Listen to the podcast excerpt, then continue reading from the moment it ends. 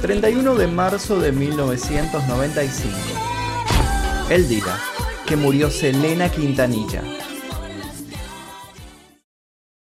Selena Quintanilla fue asesinada hace 26 años, pero sigue viva en cada rincón de México y Estados Unidos. Logró consagrarse como una superestrella tejana y su música se mantiene vigente más allá de su corta vida. Murales, álbumes de homenaje, conciertos masivos, marcas personales, cosmética, muñecas. Selena está entre nosotros y es un ícono del multiculturalismo. A sus 23 años, su fan número uno, su gran admiradora y amiga Yolanda Saldívar, la mató de un disparo al enterarse que se quedaba fuera del círculo de Selena. Una mente perversa y obsesiva camuflada como fan nos arrebató a uno de los máximos exponentes musicales de las últimas décadas. Un 16 de abril de 1971 nació una estrella en Lake Jackson, Texas, de ascendencia mexicana y cherokee, Selena Quintanilla, hija de Abraham y Marcela Zamora, venía a este mundo a revolucionar la música, a fusionar las culturas mexicana y estadounidense. Los padres de Selena habían migrado desde México hacia Estados Unidos en la década de 1950. Es en la infancia de esta, a sus nueve años, cuando su padre descubre que tenía talento y una voz innegable para el canto.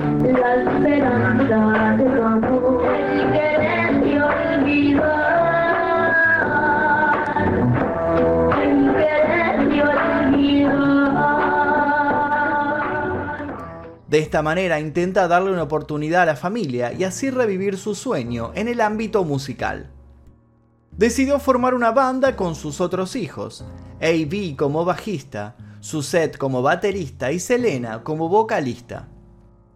En esta primera instancia la banda se llamó Los Dinos con Selena, ya que Los Dinos era el nombre de una banda que el padre de Selena había tenido de joven. Este emprendimiento familiar implicaba que Selena y sus hermanos no pudieran asistir a la escuela como todos los demás niños de su edad. Los ensayos y los shows demandaban mucho tiempo y exigían mucho esfuerzo por parte de toda la familia. Se movían en un autobús que habían llamado Big Bertha para realizar las giras por Estados Unidos y fue ese el contexto en el que Selena estudió y terminó sus estudios más tarde. La banda familiar tocaba en las bodas, en restaurantes y en ferias tocaban simplemente a cambio de comida y combustible para poder seguir avanzando y seguir promocionando su show. El primer estreno musical al fin llegó y con él el punto de partida de una carrera que parecía no tener un techo ni un final. Fue en 1984 cuando Selena y los Dinos grabaron su primer LP con la discográfica Freddy Records. Este hecho no solo era importante porque la llevaría a la fama, sino porque significó un cambio de estilo en la artista que hasta ese momento solo grababa en inglés. A partir de ese momento, Selena solo grabó canciones del género Tex-Mex en español. Ella aprendió a hablar español fonéticamente gracias a la ayuda de su padre. Las puertas se iban abriendo a su paso. En 1985 fue descubierta por Rick Treviño, el fundador de los Tejano Music Awards, y allí ganó el premio a vocalista femenina del año para mantenerse por nueve años consecutivos. Salina Quintanilla.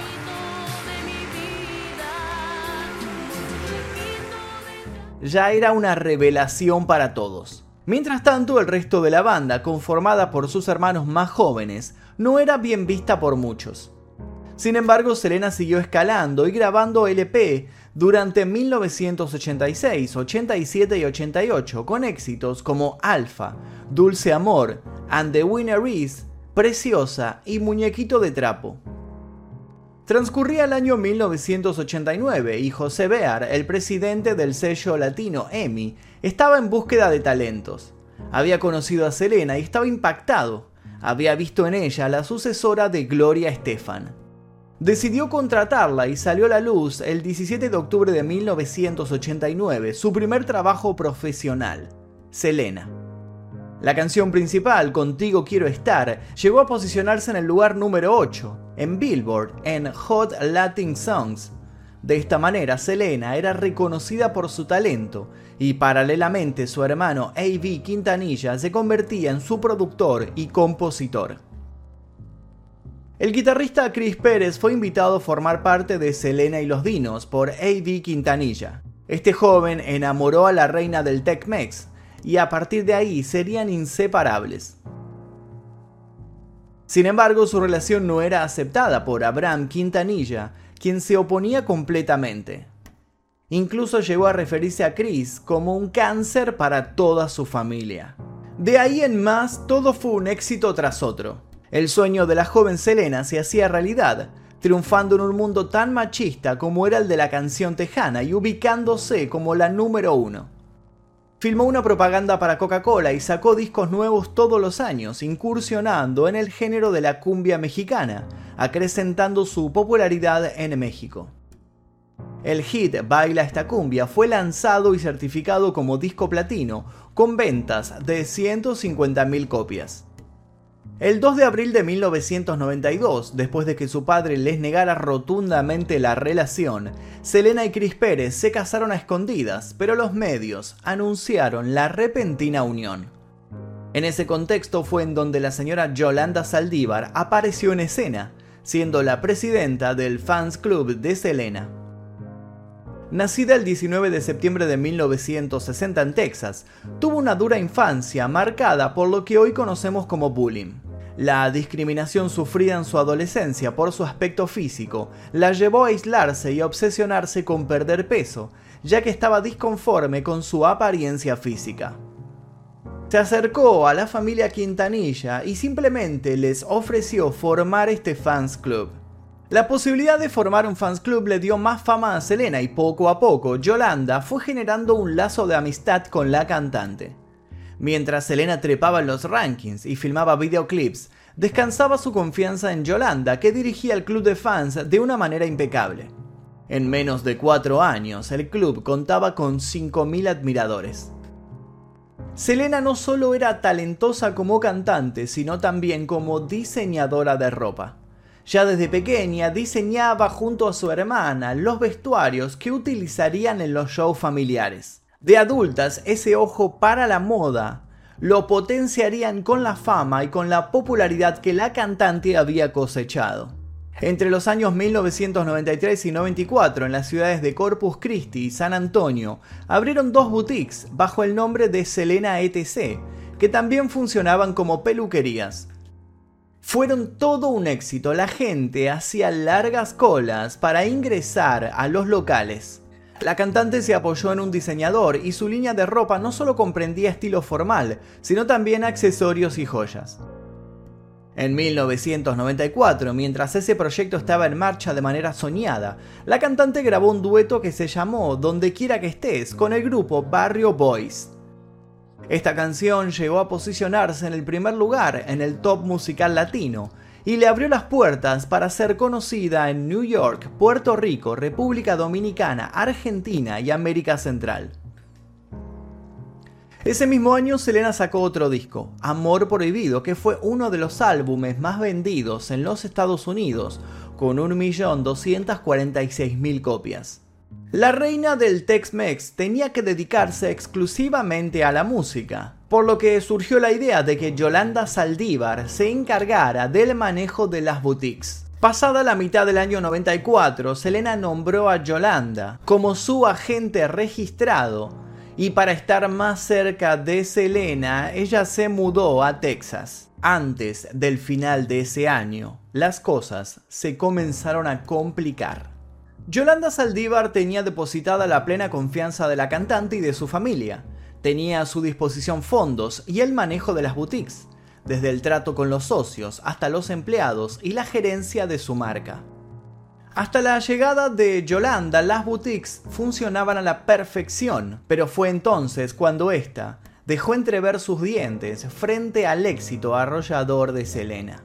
Según un biógrafo de la cantante, Joe Nick Patosky, se constató que Yolanda usó la tarjeta corporativa que la cantante le había facilitado para las transacciones y movimientos pertinentes vinculados al negocio, para alquilar coches, comprar celulares para uso personal y malgastar en restaurantes de lujo.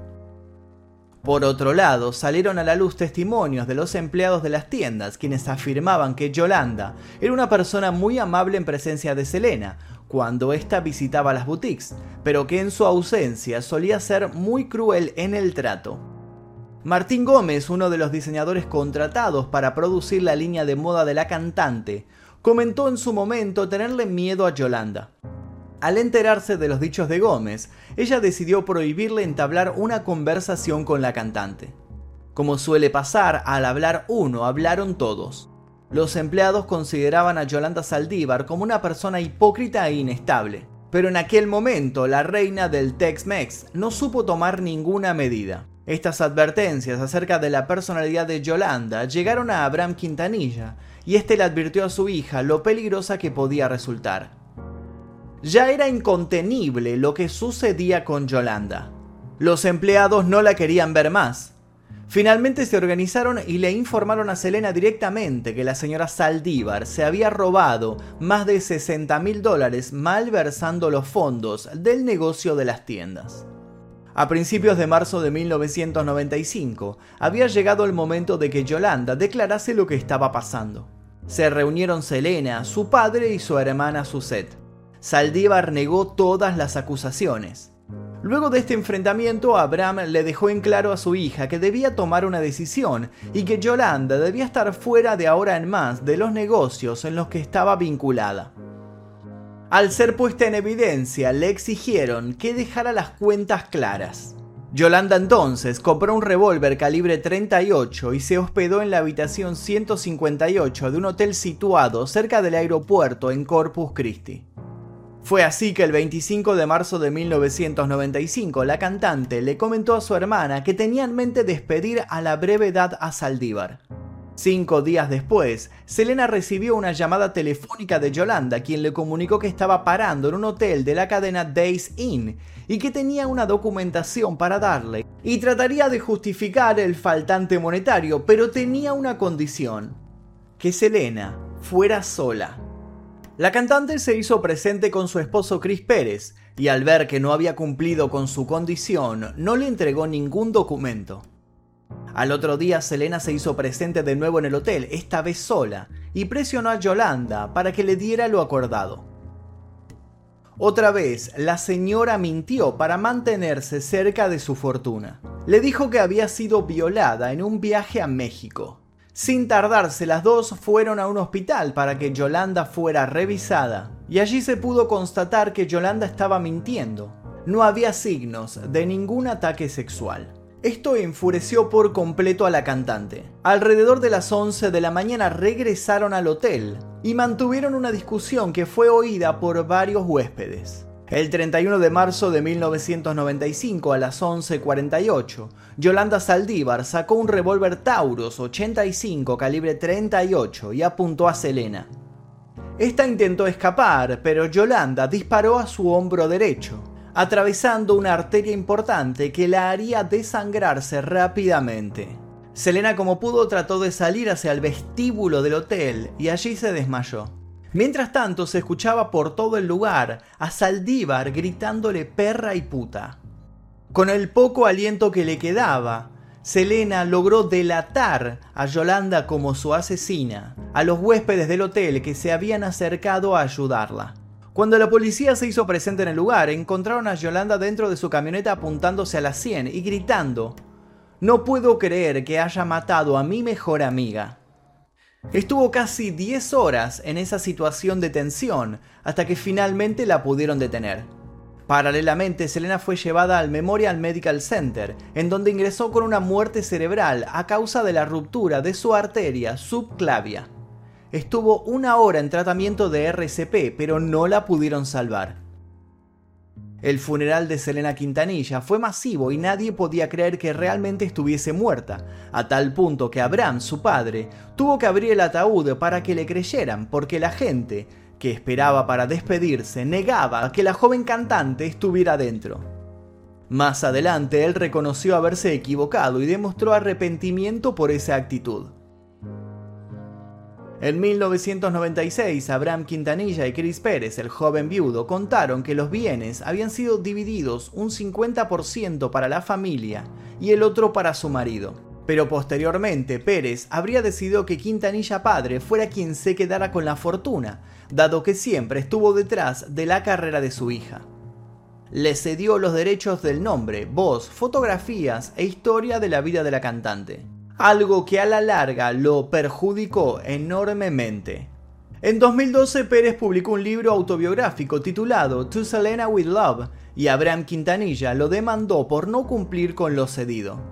Por este altercado, Chris Pérez reveló que firmó el documento bajo mucha presión y que Abraham se había aprovechado de la situación de vulnerabilidad y dolor por la inesperada muerte de su esposa. Para los circuitos internos de la música y los fans de Selena no fue algo sorpresivo, ya que siempre se comentaba la clara presión que ejerció sobre su hija para que triunfara. Lo último que se supo de Yolanda fue gracias a los dichos de Carlos Valdés, el fiscal principal del caso. Yolanda quería matarla porque Selena iba a despedirla. Ella no existiría si no hubiera estado con Selena, y si no trabajaba para Selena, no quería trabajar para nadie. Yolanda siempre se aseguró de declarar que fue accidental y no había tenido la intención de matar a nadie. Fue condenada a cadena perpetua sin la posibilidad de libertad condicional hasta marzo de 2025 y el hecho fue caratulado por el tribunal como asesinato en primer grado. Hoy en día Yolanda Saldívar pasa 23 horas al día aislada en su pequeña celda de casi 3x2 en la unidad de Mountain View en Gatesville, Texas, Trabaja como conserje de la cárcel y tiene un pequeño rato en la mañana para esparcimiento. Está más que vigilada ya que las internas del lugar fanáticas de Selena la amenazan diariamente de muerte. Su vida sigue corriendo peligro por lo cual se encuentra aislada de las demás reclusas. Incluso Abraham Quintanilla recibe cartas de otras mujeres que se encuentran encerradas allí, diciendo que están esperando que Yolanda se descuide para matarla, ya que ellas no tienen nada que perder. La imputada recién podría pedir la libertad condicional en cuatro años, esto dependiendo de su comportamiento. Pero habría que ver si se atreve a pedir la libertad, si se atreve a enfrentar a la sociedad, teniendo en cuenta la cantidad de odio que se ganó de la gente por haber asesinado a la reina del Tex-Mex. Hasta aquí el video del día de hoy, espero que les haya interesado. Los invito a ver otros videos relacionados también con muertes de músicos famosos que ustedes me estuvieron pidiendo. Si quieren pedir algún video más en este canal, solamente tienen que dejar un comentario aquí debajo escribiendo alguna sugerencia porque estamos leyendo todo lo que ustedes escriben. Les pido por favor que si les interesó este video dejen su like aquí debajo, se suscriban y activen notificaciones. Mi nombre es Magnus Mephisto y esto fue El Día Que...